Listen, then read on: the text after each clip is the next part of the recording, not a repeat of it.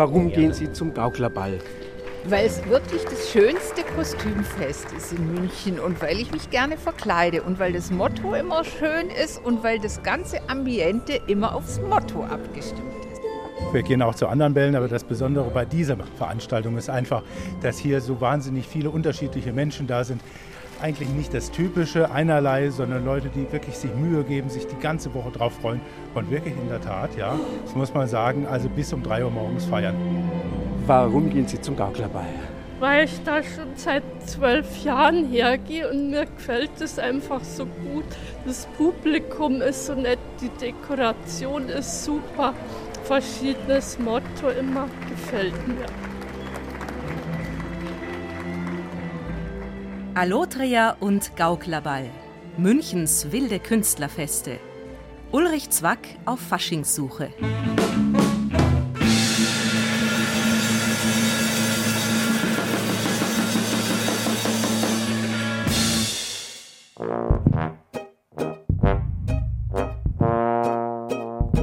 Der Münchner an sich gilt im deutschlandweiten Vergleich als ausgemachter Faschingsmuffel.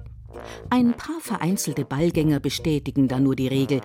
Im Allgemeinen hat der Münchner an sich auch selber längst akzeptiert, dass er keinen rechten Sinn für Tusch, Pappnase und Humper-Humper-Täterä besitzt, ihm fürs Faschingsfeiern also quasi schon die genetischen Voraussetzungen fehlen.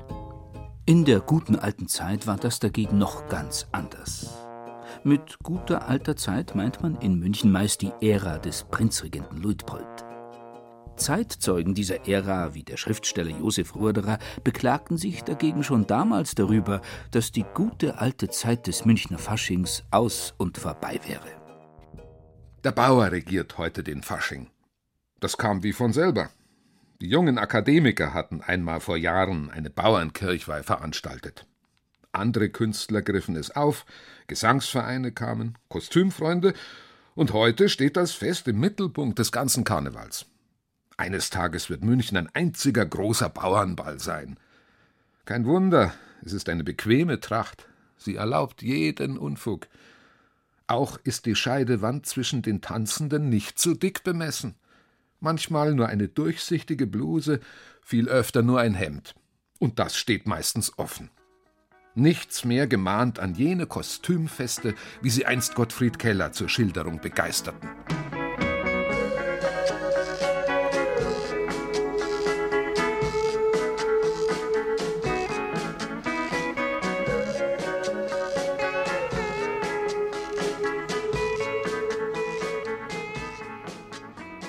Selbstverständlich handelte es sich bei Ruderers Klage in Wahrheit nur um das übliche verständnislose Kopfschütteln der Alten über die vermeintliche Sittenlosigkeit der Jugend. Die junge Generation brach mit der steifen Würde historisierender Maskenbälle, wie sie die Malerfürsten Karl Theodor von Piloty, Franz von Lehnbach, Franz von Stuck oder Friedrich August von Kaulbach veranstalteten und ersetzte sie durch lustvolles Faschingstreiben im wahrsten Sinne des Wortes. Etliche Berufskollegen von Josef Ruderer zeigten sich denn auch gerade von dieser Tatsache sehr angetan. So notierte Ende 1911 kein geringerer als Franz Kafka ins Tagebuch Sehr ergiebiger Fasching in München. Nach dem Meldeamt kommen während des Faschings über 6000 Frauen ohne Begleitung nach München. Offenbar nur, um sich koitieren zu lassen. Es sind Verheiratete, Mädchen, Witwen aus ganz Bayern, aber auch aus den angrenzenden Ländern. Robustere Naturen als der feinsinnige Prager Dichter schilderten die in Isar-Athener Künstlerkreisen während der ersten drei Dekaden des 20. Jahrhunderts üblichen Faschingsbräuche indes nicht aus vornehmer Distanz, sondern direkt aus dem Zentrum des Geschehens. Oskar Maria Graf zum Beispiel veranstaltete in seinem im Rückgebäude der Münchner Barerstraße 37 gelegenen Atelier regelmäßig wüste Kostümfeste. Geschäftstüchtig wie er war, verlangte er dafür Eintritt. Genusssüchtig wie er ebenfalls war, nahm er daran auch immer persönlich teil. Ich kam aus dem Halbrausch und dem vernebelten Taumel kaum mehr heraus und tobte wie ein ungeschlachter Bär durch die eng tanzenden, im überfüllten Atelier herum, packte ein Mädchen am Hintern oder am Busen, küsste es lachend ab und wieherte anspornend Erotik, mehr Erotik bitte. Hier herrscht Sexualdemokratie. Auf und los, Höchstentfaltung der Geilheit und Sexualität bitte. Hingabe. Hingabe bis ins Letzte. Kurzum, wie man den Münchner Fasching beurteilt, ist von jeher lediglich eine Frage des persönlichen Standpunkts. Nur eines steht fest: Der Isar Athener ist zweifellos keine rheinische Frohnatur. Lautes Helau und Alaf sind sein Ding nicht. Er denkt lieber quer, bisweilen auch ganz schön hinterfotzig. Fasching betrachtete er nicht als Karnevalssitzungen mit logistisch ausgeklügelter Reihenfolge von Büttenreden, Funkenmaritenzen und dämlichen Gesangseinlagen, sondern einfach als Gaudi. Also als etwas, was Leib und Seele erfreut. Wobei der Leib ihm da oft wichtiger zu sein scheint als die Seele.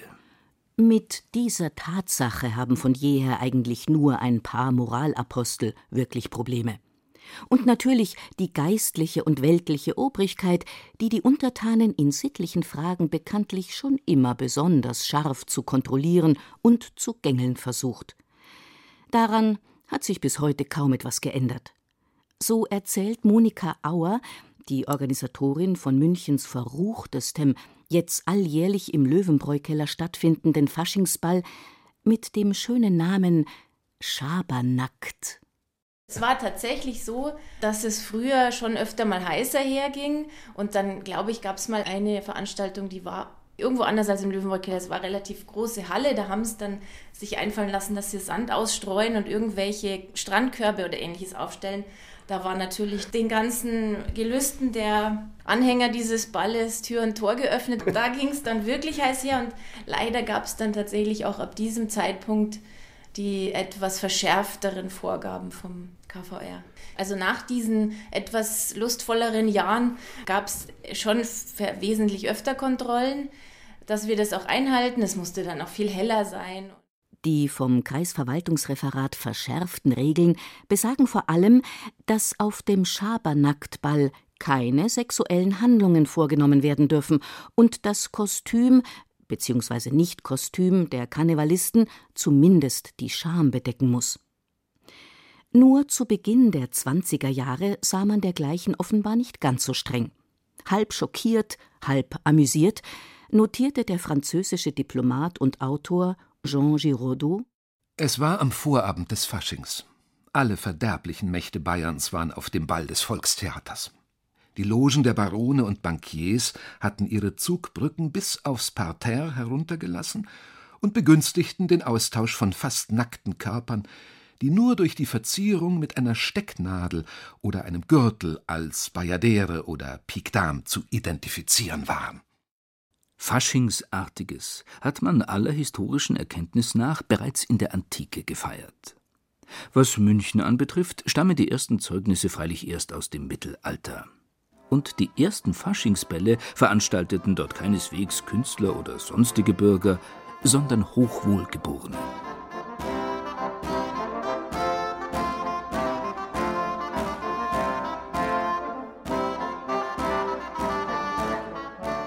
So treffen sich im Fasching 1410 die Wittelsbacher Herzöge der verschiedenen bayerischen Teilherzogtümer in München mit vielen anderen Blaublütigen zum Turnier. Und am Abend wird dann, man kann es nicht anders nennen, exzessiv gefressen, gesoffen und getanzt. Bald erweisen sich die Landesherren aber auch gönnerhaft gegenüber den normalsterblichen Teilresidenzstädtern spendieren zum Beispiel den Münchnern Wildbret und Wein, kommen dann manchmal sogar selber auf ein Abendtänzchen in die große Trinkstube am Schrannenplatz, dem heutigen Marienplatz. Als man dort das alte Rathaus mit seinem repräsentativen großen Saal errichtet, häufen sich die Besuche der Potentaten. Im Jahr 1500 mischt sich sogar seine heilig-römische Majestät Maximilian I. höchst selbst und das tanzende Volk wobei sich das Volk in diesem Fall natürlich nur aufs Stadtpatriziat beschränkt. Doch vergisst man auch die armen und siechen Mitbürger nicht völlig. Sie bekommen zur sogenannten Herrenfastnacht Fastnacht Kirchel serviert, außer dem Honiggebäck mit der schönen Bezeichnung Affenmund und einen ganzen Sud Bier. Zweifellos würde Wein zum Naschwerk besser schmecken, aber Bier ist halt billiger. Man soll es mit der Freigebigkeit ja nicht gleich übertreiben.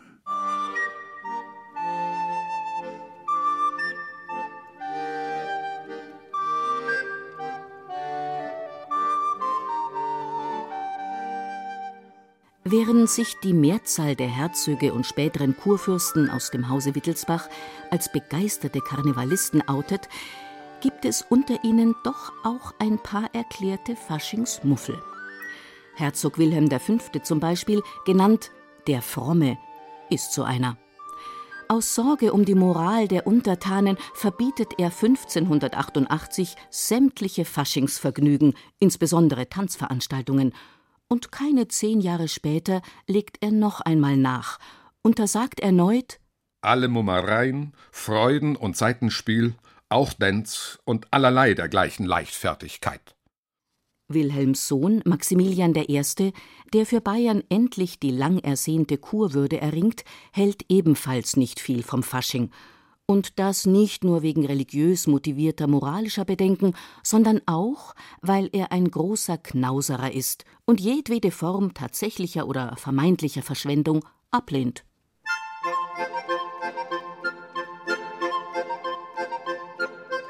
Völlig anders dagegen wieder sein Enkel Max Emanuel, genannt der Blaue Kurfürst. Er lädt die Hofgesellschaft alljährlich zu großen sogenannten Bauernfesten kostümiert sich dabei selber gern als Wirt, während sein Spezi, der Bischof von Freising, als Forstmeister kommt. Nach französischem Vorbild nennt man solche Maskenbälle Redouten, eine Bezeichnung, die sich in München einbürgert und bis weit ins 20. Jahrhundert hinein gebräuchlich bleibt. Künstler spielen beim fürstlichen Münchner Faschingstreib natürlich nur am Rande und als reine Dienstleister eine Rolle. Sie dekorieren, komponieren, deklamieren. Der privilegierte kurfürstliche Hofpoet Matthias Entenhuber reimt für den Fasching 1760 unter anderem Herbei, herbei zum Fastnachtsschmaus, zum Fressen und zum Saufen. Das wär ein Rausch als wie ein Haus. Der Trunkenbold will raufen.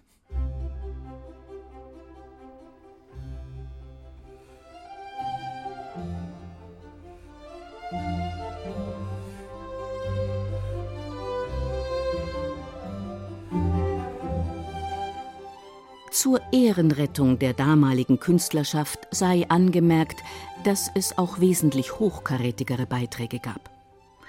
Ende 1774, Anfang 1775 komponierte in der kurfürstlich-bayerischen Residenzstadt der noch nicht ganz 19-jährige Wolfgang Amadeus Mozart die Oper La Finta Giardiniera, zu Deutsch meist fälschlich als Die Gärtnerin aus Liebe übersetzt und nach getaner Arbeit stürzte er sich zusammen mit dem ihn begleitenden Papa Leopold ausgiebig in die Bälle bei Hof. Die Uraufführung des Werks am 13. Januar 1775 wurde ein großer Triumph. Mozart selbst bezeichnete die heute leicht in Vergessenheit geratene Oper zeitlebens als eine seiner besten überhaupt. Sechs Jahre später komponierte er für den Münchner Fasching auch noch die Oper Idomeneo. Auch sie begeisterte das Publikum in höchstem Maße. Trotzdem konnte sich der Kurfürst Karl Theodor nicht dazu durchringen, dem Salzburger Wolferl eine bezahlte Stelle anzubieten. Schade, denn andernfalls gelte Mozart heute wohl nicht als Wiener, sondern als Münchner Klassiker.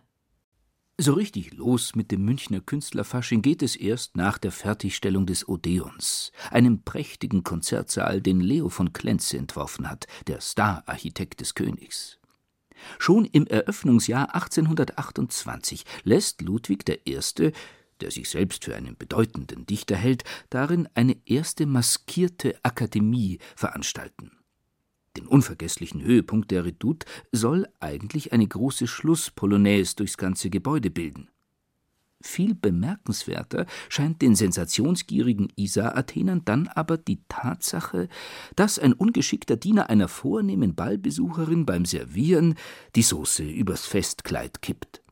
und eine junge Schöne einen Blick durch die Tür des Männerpissoirs erheischt, vor Schreck über das Erblickte in Ohnmacht fällt, die Treppe hinunterpurzelt und sich dabei ein Bein bricht.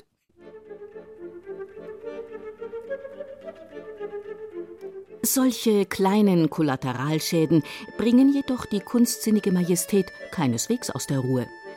Bereits im Folgejahr lädt der Monarch ganz offiziell zu Münchens erstem Künstlerball. Als glühender Verehrer der Antike und großer Rom-Fan stellt der König die Veranstaltung unter das Motto Karneval in Rom.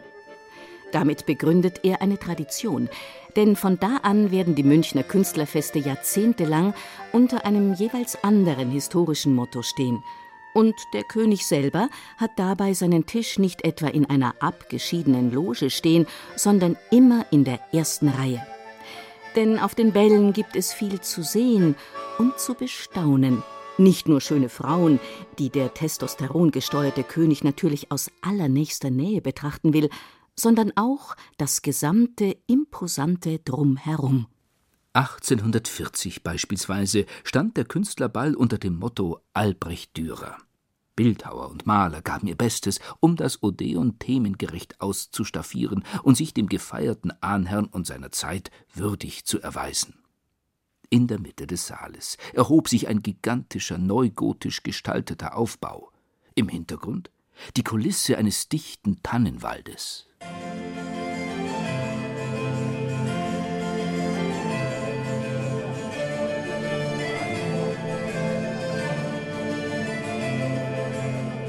Vergleichbares findet man heute höchstens noch auf den Gauklerbällen im Künstlerhaus am Lehmbachplatz. Wenn auch in wesentlich bescheidenerem Maßstab. Auch sie stehen jährlich unter einem anderen Motto: Gaukler mit Flower Power, Gaukler in Venedig, Gaukler im Opernrausch, Gaukler im Weltraum, Gaukler in der Märchenwelt. Auch der Innenhof des Künstlerhauses wird entsprechend dekoriert. Maja Grassinger, die Präsidentin der Künstlerhausstiftung und Organisatorin des Gauklerballs, erzählt: Dieses Jahr wird es der Märchenwald sein. Wir haben über 100 Bäume drin stehen. Die Bäume waren eine Art Zufallsfund. Sie dienten vorher als Deko rund um die alljährlich auf dem Stachus betriebene Eislaufbahn. Überhaupt ist Erfindungsreichtum und Organisationstalent gefragt, wenn es um die Gestaltung des äußeren Rahmens geht. Die wirklich zugreifenden Initiatoren äh, sind äh, Mitarbeiter der Stiftung. Wir versuchen das wirklich alles äh, von der Dekoration her beginnend und fangen da auch Wochen vorher an zu basteln. Und es sind Maler aus der Künstlergesellschaft Alotria oder der Vorstand des Künstlerhausvereins, der Matthias Ganghofer, macht die großen Bilder, die, die Dekoration. Alles in allem sind es rund 20 Mitarbeiterinnen und Mitarbeiter, die den Gauklerball jedes Jahr organisieren und eigenhändig die Innenräume und den Hof schmücken. Manchmal ergeben sich dadurch auch unfreiwillig komische Szenen. 2011 hieß das Ballmotto Gaukler im tierischen Vergnügen. Dafür ließ man sogar ein Kamel aus dem Allgäu in den Hof des Künstlerhauses bringen.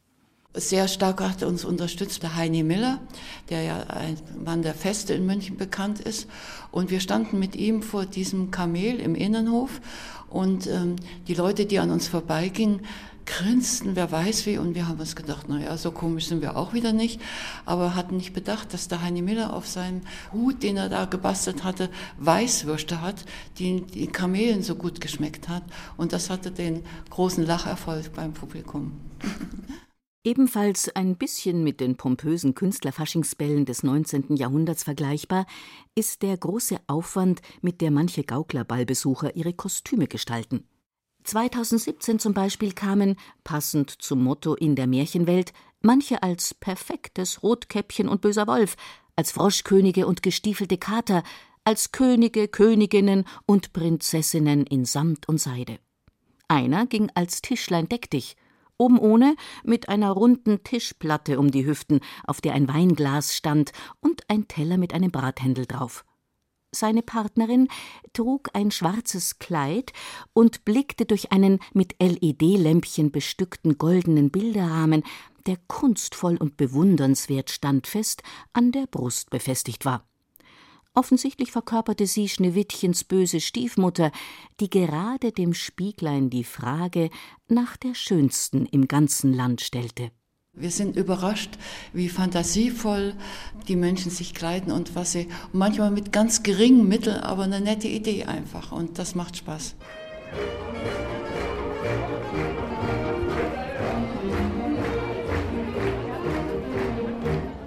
Durchgängig aufwendig sind auch viele Kostüme, wie sie auf dem Faschingsball der Dammischen Ritter im Löwenbräu-Keller getragen werden. Was die Schauspielerin Michaela May über die Dammischen Ritterfeste ihrer Kindheit erzählt, gilt noch immer. Ich war, als ich klein war, mit meiner Oma bei den Damischen Rittern. Die war da dabei, die haben sich richtig so äh, zusammengetan und treffen sich jedes Jahr, das war immer am Stiegelmeierplatz meistens, da im Löwenbräu-Keller. Und sie hat für uns Kinder alle die Kostüme genäht. Ich war Page, musste ihren Schleier tragen. Sie hatte so einen Spitzhut mit einem Schleier dran und wahnsinnig aufwendig schön genähte. Kostüme. Da war ich vielleicht so fünf, sechs Jahre alt. Welche Mühe äh, sich meine Großmutter damals gemacht hat, die hat das alles aus Samt und Seide und Taft. Also wir waren eine gut bürgerliche Familie, ganz normal, aber sie waren dann alle plötzlich Herzogin und Prinzessin oder Baroness und wurden dann auch aufgerufen mit ihrem Hofstaat, der wir dann waren, wir Kinder.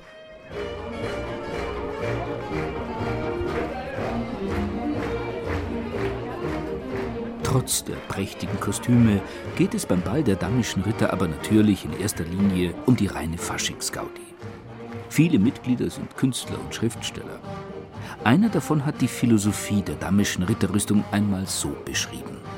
Mit einem Brettel vorm Hirn, mit einem Sprotzenseier am Kopf und unsere Damen mit Schöpflöffeln als Brustpanzer. Und der 2014 verstorbene prominente Karikaturist Ernst Maria Lang ebenfalls ein begeisterter dammischer Ritter, verfasste einmal die launigen Reime Im Januar, gleich nach Neujahr, das so wie jedes Jahr halt war, rumort's in Münchens Kellern. Es bauen aus Kannen und blechernen Tellern, aus Bürsten und Löffeln, fantastischem Flitter, sich Rüstung und Helme die damischen Ritter. Bei den pompösen, historisierenden Künstler-Faschingsbällen des 19. und frühen 20. Jahrhunderts stand der Spaß dagegen nicht unbedingt im Vordergrund. Mindestens ebenso wichtig war das möglichst originalgetreue Nachspielen geschichtlicher Ereignisse, beziehungsweise das, was man in romantischer Verklärung dafür hielt. So schilderte Gottfried Keller im Roman Der grüne Heinrich den prunkvollen Festzug, der anlässlich des Albrecht Dürer Faschings von 1840 zum Odeon unterwegs war.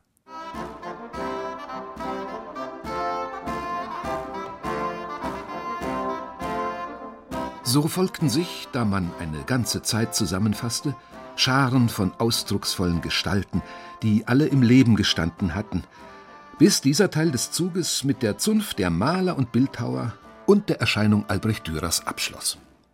Dürer selbst schritt zwischen seinem Lehrer Wohlgemut und Adam Kraft. Die hellen Ringellocken des Darstellers fielen nach beiden Seiten gleich gescheitelt ganz so auf die breiten, mit Pelz bedeckten Schultern wie im bekannten Selbstbildnis. Und mit anmutiger Geschicklichkeit trug der geschmeidige Mann die feierliche Würde, die auf ihm lastete. Eine zweite, breite Reihe von Trompetern und Paukern, überragt vom Doppel-Aar, führte endlich schmetternd das Reich heran. Ein Haufen Landsknechte gab sogleich ein lebendiges Bild jener Kriegszeit und ihres wilden und singlustigen Volkstumes.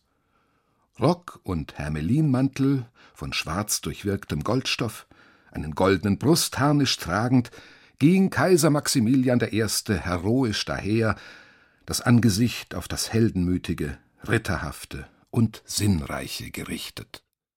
Nach dem Einzug ins Odeon und beim Tanz wird dem sinnreich Blickenden dann freilich doch noch das ein oder andere Lächeln ausgekommen sein. Denn da ging es dann jedes Mal schon fröhlich her. Ganz egal, ob man Peter Paul Rubens und seine Zeit feierte, Karl V. oder einen anderen Prominenten aus der Geschichte.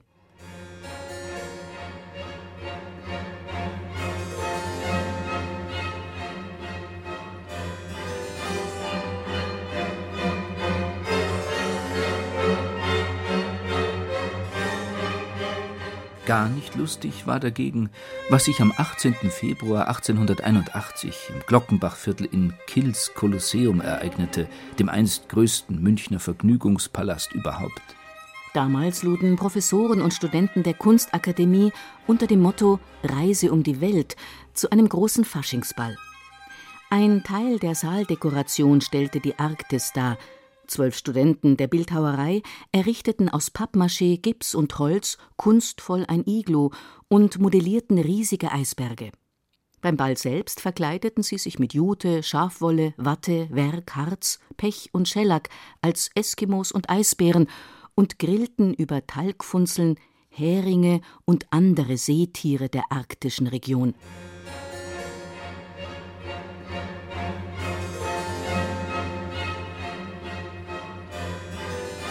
Gegen Mitternacht fing das Kostüm eines Studenten plötzlich Feuer, die Flammen griffen rasend schnell auf die Kommilitonen über, bald krümmten sie sich vor Schmerzen auf dem Boden oder liefen wirr umher. Die meisten der 3000 Feiernden im Saal bekamen von dem Unglück gar nichts mit oder hielten es für eine gelungene Show-Einlage. Nur ein paar versuchten, die lebenden Fackeln vergeblich mit Bier, Wein oder Sekt zu löschen. Die Musik spielte, was das Zeug hielt, übertönte so die Hilfe- und Schmerzensschreie. Die Saalfeuerwehr schaffte die Brandopfer diskret ins Freie, verhinderte somit, dass das Feuer aufs Gebäude übergreifen konnte. Und obwohl sich der berühmte Medizinprofessor von Nussbaum höchstpersönlich um die Verunglückten kümmerte, starben innerhalb der nächsten drei Tage neun von ihnen an ihren Verletzungen. Der älteste war 39 Jahre alt und hinterließ Frau und Kinder, der jüngste war gerade mal 17 Jahre alt. Seit dieser sogenannten Eskimo-Tragödie von München achten die Isar-Athener Ballveranstalter bis auf den heutigen Tag penibel auf die Einhaltung der einschlägigen Brandschutzbestimmungen. Also da bin ich die böse Hexe im Haus immer, weil ich natürlich mehr als aufpasse, was den Brandschutz betrifft und die Gegebenheit, dass nichts passieren kann. Da vermisse ich manchmal die Laune, weil ich sage, nee, das geht leider nicht. Also da achten wir alle sehr drauf. Stichwort Sicherheit.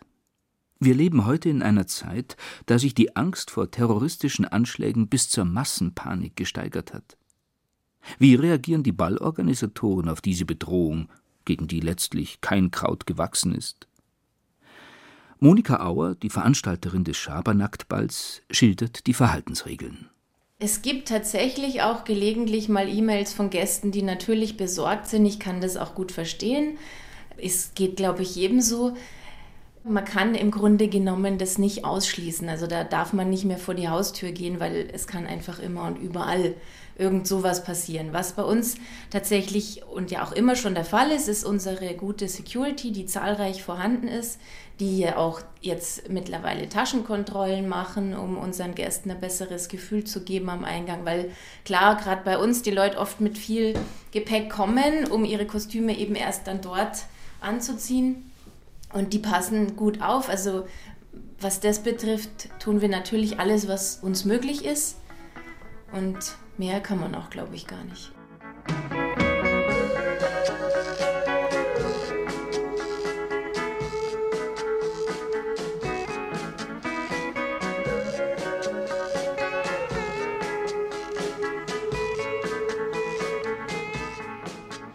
Den Höhepunkt der traditionellen Münchner Künstlerfeste bringt die Gründung der Münchner Künstlergesellschaft Allotria im Jahr 1873. Sie erfolgt gewissermaßen als Trotzreaktion von 50 jungen wilden Künstlern um den Bildhauer, Maler und Architekten Lorenz Gedon und den Maler Franz von Lehmbach. Sie verlassen aus Protest die ihrer Meinung nach etabliert verzopfte Münchner Künstlergenossenschaft, um neue Wege zu beschreiten. Mit ihrer eigenen Gesellschaft Allotria wollen sie frischen Wind in den verkrusteten Münchner Kunst- und Kulturbetrieb bringen. Franz von Stuck, Wilhelm Busch, Fritz August von Kaulbach, die Stararchitektenbrüder von Seidel, Ludwig Thoma, Robert Schraudolf etc. pp. Alles, was unter Münchens jungen Künstlern und Intellektuellen Rang und Namen hat, zählt bald zu den Mitgliedern der Allotria. Und es dauert gar nicht lang, bis die meisten dieser jungen Wilden selber eine glänzende Karriere gemacht haben und Teil des Establishments geworden sind. Nicht von ungefähr sieht man immer öfter sogar Prinzregent Luitpold in ihrer Mitte sitzen. Die gute Beziehung zum Regenten zahlt sich selbstverständlich bestens aus. Mit der Zeit stellen die von der Allotria veranstalteten Faschingsfeste an Pomp selbst den Albrecht Dürer Fasching von 1840 weit in den Schatten. Da kommt es sehr zu Pass, dass der Landesvater für die Veranstaltungen gönnerhaft sowohl das Residenz als auch das Nationaltheater zur Verfügung stellt. Denn der Platzbedarf ist ungeheuer. Am 15. Februar 1898 inszeniert die Allotria zum Beispiel einen die Antike verherrlichenden Faschingsball unter dem Motto In Arkadien um dabei zu sein, sind allein aus St. Petersburg und London um die 2000 Gäste angereist. Die Dekorationen, Staffagen und Hintergrundmalereien wirken prächtig, aber gleichzeitig seltsam seelenlos und kalt. Kein Wunder, sind sie ja von Künstlerfürsten geplant worden, die auf Fotos und Gemälden stets so würdevoll, steif und streng dreinschauen, als gehörten sie zu den olympischen Göttern. In der Zwischenzeit ist allerdings schon wieder eine neue Generation junger Wilder herangewachsen, die jetzt ihrerseits gegen die Alten und Arrivierten aufbegehrt. Gleichzeitig beginnt die Ära der berühmten Schwabinger Bohème und München läuft für ein paar Jahrzehnte sogar Paris den Rang einer europäischen Kulturhauptstadt ab.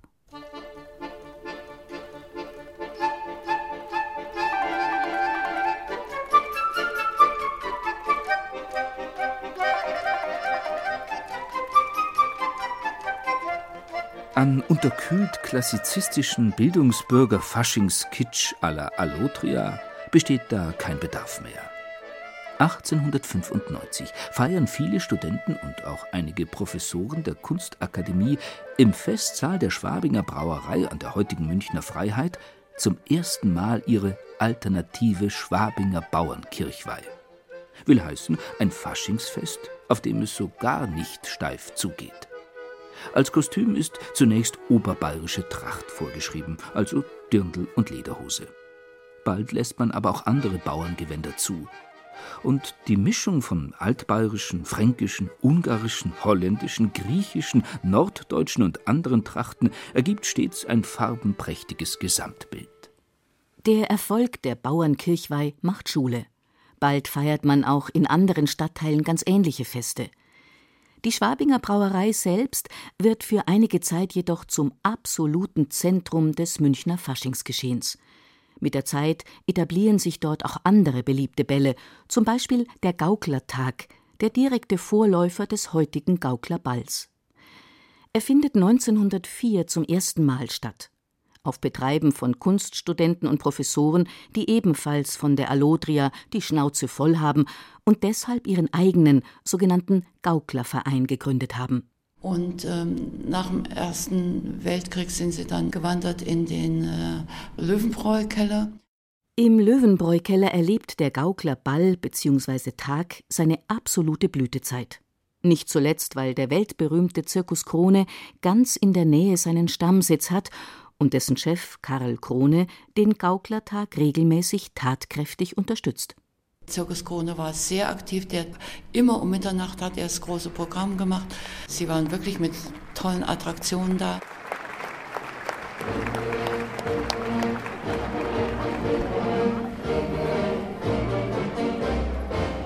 Der Tradition faszinierender Darbietungen während des Balls sind die Gaukler bis heute treu geblieben.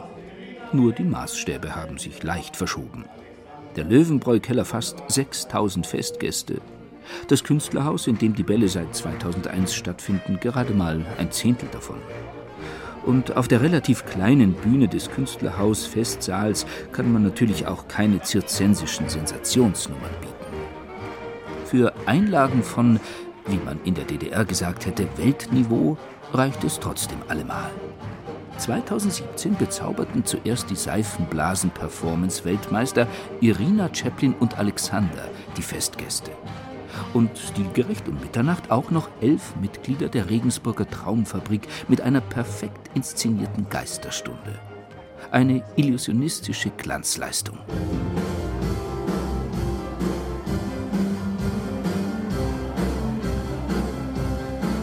Daneben findet selbstverständlich aber auch ein schöner klassischer Faschingsball statt. Die Musik der in die Jahre gekommenen Mitglieder der Liveband wirkt manchmal so angestaubt wie die Hits, die der DJ hinterher auflegt. Aber das Durchschnittsalter der Gäste auf dem Gauklerball liegt ja auch schon ein wenig jenseits der 20. Wer auf den Gauklerball geht, will gar nicht Party machen, sondern einen heiteren, beschwingten und gleichzeitig sehr kultivierten Abend im Künstlerhaus verbringen. Und genau das bekommt er auch geboten.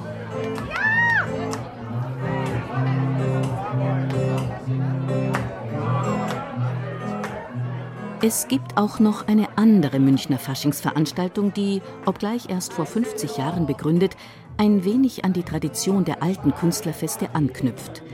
Die sogenannten Weißen Feste in der Max-Emanuel-Brauerei im Univiertel. Celile Mittermeier, heutige Alleingeschäftsführerin und Witwe des langjährigen Wirts Sepp Mittermeier, schildert die Anfänge. Weiße Feste erschienen von Studenten, von Professoren als Kunst. Da haben sie sich damals die Mädels freiwillig gemeldet. Da haben sie sich äh, dürfte den Herrn ausmalen und das Mädchen den ganzen Abend ist eingeladen sozusagen von der Herrn, diejenige malen dürfte. So ist das stattgefunden in der Max Manuel. Das ist einfach künstlerisch, es kommt vom Künstlern.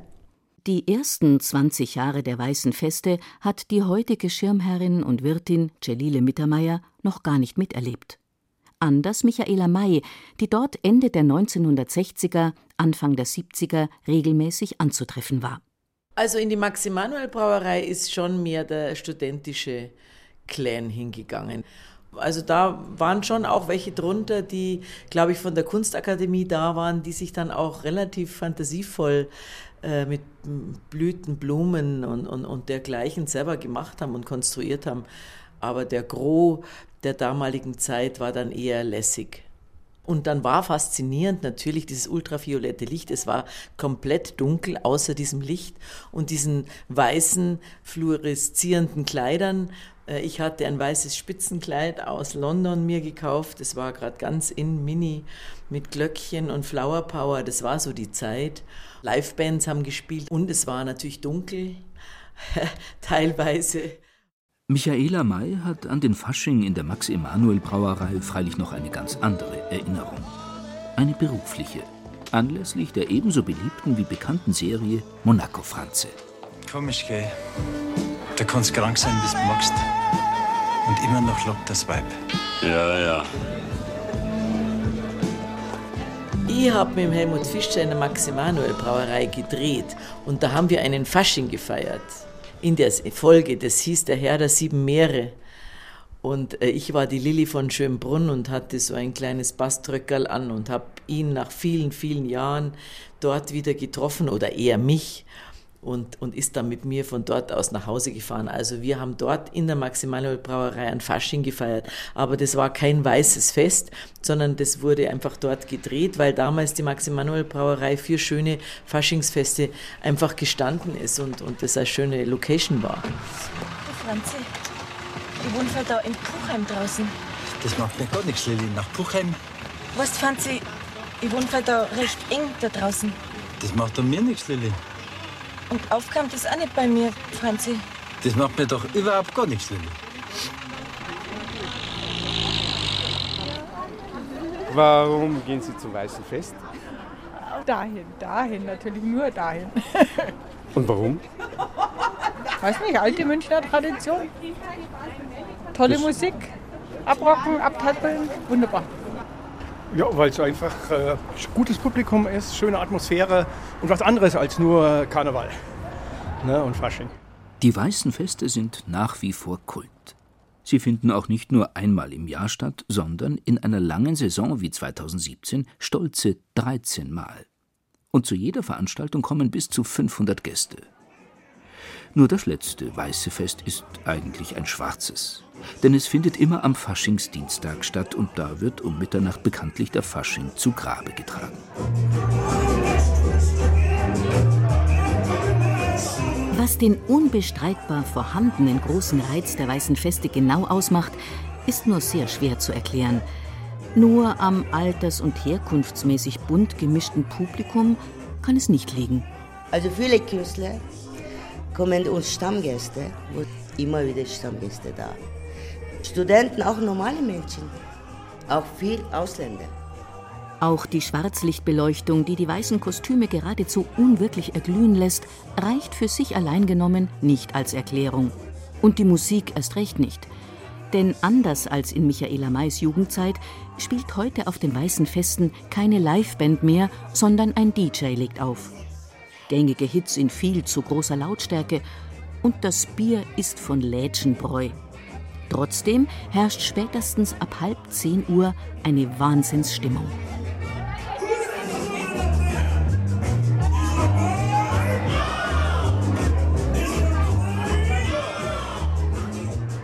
Wahrscheinlich liegt es einfach am Genius Loki.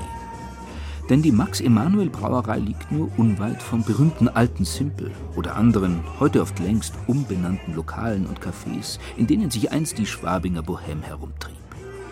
Dabei liegen eigentlich weder die Max-Emanuel-Brauerei noch der Alte Simpel in Schwabing, sondern in der Maxvorstadt.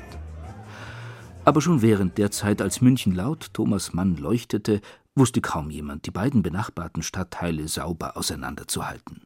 Damals bezeichnete Franziska zu Reventlow, Schwabings aus Norddeutschland Zurgroste Muse, das vorm und hinterm Siegestor gelegene Künstlerquartier bekanntlich als Warnmoching, und der aus Mähren Zurgroste Roda Roda sprach von Schwabilon.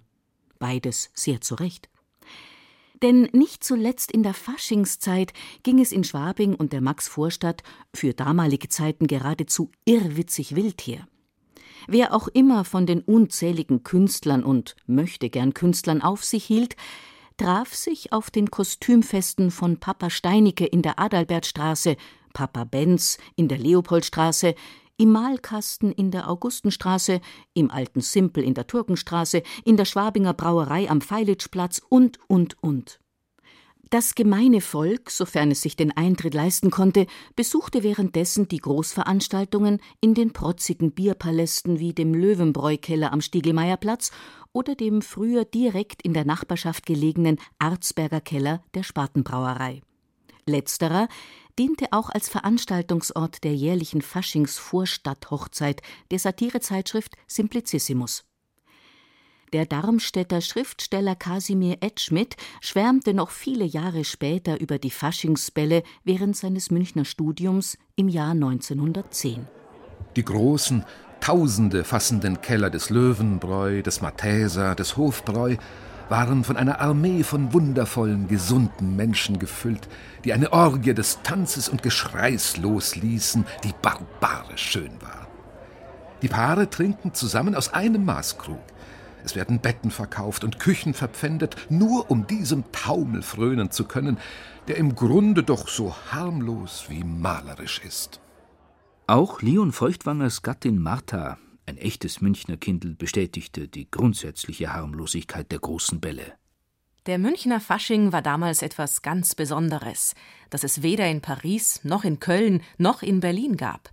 Mit der heitersten Dekoration, den geschmackvollsten Kostümen, oft ganz billig und anspruchslos, doch mit einer Hingabe an die Fröhlichkeit, die nur ein Vorspiel war, nicht wie in anderen Städten schon die Erfüllung. Weit weniger überzeugt von der Harmlosigkeit der Faschingsbälle war dagegen der russische Maler Igor Graber, ein Freund von Alexei von Jawlensky. Reduten, so heißen in München die Maskeraden, die zur Karnevalszeit veranstaltet werden. Hier ist alles besoffen, alles zur Schau gestellt.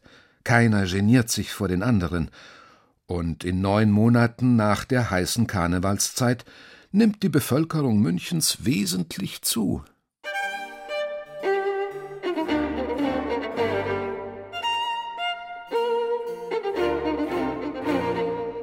Für den harten Kern der Bohème sind die während der Prinzregentenzeit oder der Weimarer Republik im Deutschen Theater oder den Bierpalästen stattfindenden Redouten freilich geradezu Kinderkram.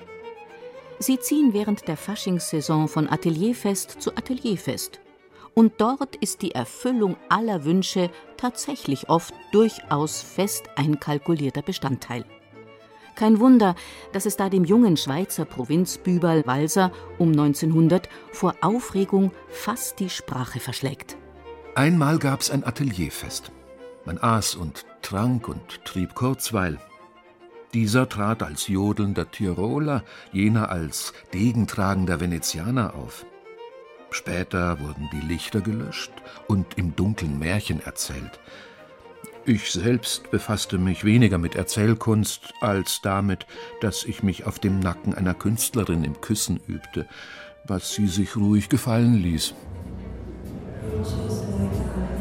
Warum sind Sie denn hier? Auf der Suche nach meinem Froschkönig. Weil's Motto Märchen. Eben drum.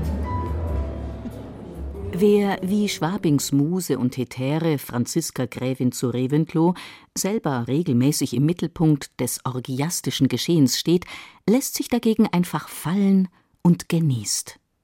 Himmlisch! Überhaupt noch keinen Karneval so erlebt wie diesen. Gefühl, als ob ein Sturm oder eine Lawine käme, nicht zu entrinnen. Alles möchte ich haben und alle umschlingen. Ach, Leben, Leben, Leben, es ist doch göttlich. Alles voll von Erinnerungen an diese Taumeltage. Fasching, himmlisch, München, himmlisch, himmlisch, himmlisch. Als die Völkischen an die Macht kommen, ist's mit dem himmlischen Treiben der Bohème schlagartig aus und vorbei. Schon allein deshalb, weil ihre Mitglieder jetzt entweder im KZ sitzen oder in weiser Voraussicht Stadt und Land verlassen haben. Doch den Fasching an sich gibt es weiterhin. Politisch gleichgeschaltet zwar, aber auf Frivoles wollen die neuen Machthaber nicht ganz verzichten. Geradezu prophetisch macht sich Öden von Horvath schon im Februar 1931 in der Satire Wie der Tafelhuber Toni seinen Hitler verleugnet hat, bitterböse lustig über die kaum verhohlene Scheinmoral der Braunen. Er lässt den Titelhelden auf einer Redoute eine als Andalusierin verkleidete Sozialdemokratin kennenlernen. Und dann schlägt das Schicksal gnadenlos zu. Gegen den Satan der Fleischeslust ist kein Kraut gewachsen, besonders im Fasching nicht. Auch wenn man Mitglied der NSDAP ist, erliegt man halt leicht der Versuchung. Er stieg mit ihr auf die Galerie in ein schattiges Eck. Sie trank einen süßen roten Likör. Dann kamen sie sich immer näher. Mittendrin ging aber plötzlich ein Herr vorbei, und dieser Herr war ein Jud. Er warf der Andalusierin einen provozierenden Blick zu, den diese automatisch erwiderte, denn sie war halt eine kokette Person. Der Tafelhuber wollte es sich nicht gefallen lassen, dass ein Semit die seinige lüstern anschaut, aber der Orientale war schon verschwunden. Nur nichts mehr denken, dachte der Tafelhuber verzweifelt. Sein aufgestacheltes Verlangen nach den einladenden Formen seiner marxistischen Andalusierin blieb weiter bestehen und wuchs sich aus, trotz der diametral anderen Weltanschauung. Auch ein SA-Mann ist halt zu guter Letzt nur ein Mann mit demselben Gestell wie ein Exot. Dann lassen die Nazis ganz Europa auf einem braunen Wahnsinnsball tanzen, der auch München als Trümmerfeld hinterlässt. Doch allmählich erwachen die Münchner Faschingsbälle zu neuem Leben. Die damischen Ritter beziehen schon 1951 im Turm des wiederaufgebauten Löwenbräu-Kellers ihr altes Vereinslokal. Die Gaukler halten ihre Bälle zunächst wieder im Deutschen Theater ab, und zu den traditionellen Bällen gesellen sich neue hinzu. Die große Glocke der Abendzeitung zum Beispiel oder der Ball des Bayerischen Rundfunks verschiedene Bälle im Haus der Kunst oder im Bayerischen Hof, die weißen Feste in der Max-Emanuel-Brauerei und der Schabernacktball im Löwenbräu-Keller, der genau genommen als einziger Ball bis heute die Tradition der frivolen Seite des Münchner Faschings fortsetzt. Auch wenn das Gros seiner Besucher nicht einmal mehr zu den Künstlern im weitesten Sinne gezählt werden kann. Zum einen ist es natürlich, und das sind auch viele Stammgäste, die Swinger-Szene, die da vertreten ist. Dann äh, FKK-Anhänger, die natürlich das schön finden, aber auch relativ normale Personen, die halt gerne mal sich ein bisschen sexy präsentieren oder ihre schöne Unterwäsche mal zur Schau tragen können, also sehen und gesehen werden, ist da einfach so die Ansage. Nach dem Aufschwung der ersten Nachkriegsjahrzehnte erfuhr der Münchner Fasching durch den ersten Irakkrieg im Jahr 1991 eine bis heute nachwirkende Zäsur. Damals wurden sämtliche Faschingsaktivitäten abgesagt. Einst so renommierte Bälle wie die Große Glocke oder der Rundfunkball sind inzwischen ganz von der Bildfläche verschwunden. Andere, wie der Gauklerball, finden an einem anderen Ort und in wesentlich bescheidenerem Rahmen statt.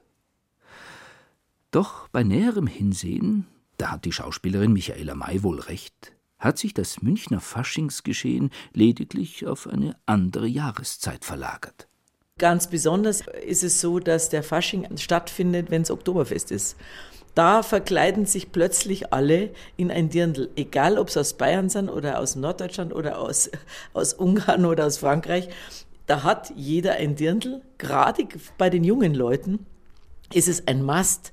Die Burm ein Lederhosen, das Mädchen ein Dirndl. Es ist ein wahnsinniger Ran auf diese ganze Kleidung und es gibt kaum einen, der das nicht trägt auf der Wiesen. Und so ist der neue Fasching, finde ich, das Oktoberfest geworden, also in München. Damit schließt sich der Kreis. Um die Wende vom 19. zum 20. Jahrhundert streifte der Münchner Fasching das eng gewordene Korsett historisierender Malerfürstenmaskeraden ab, schlüpfte in oberbayerische Tracht und erwachte in Form der Schwabinger Bauernkirchweih zu neuem, unbeschwertem Leben.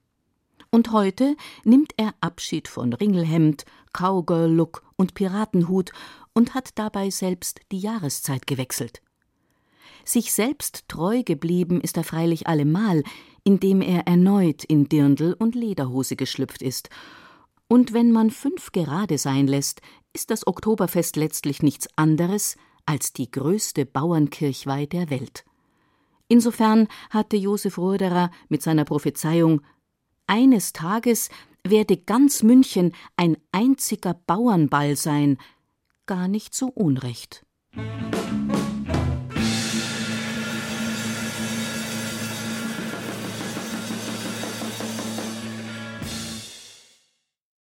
Allotria und Gauklerball im bayerischen Feuilleton schilderte Ulrich Zwack Münchens wilde Künstlerfeste und was daraus geworden ist.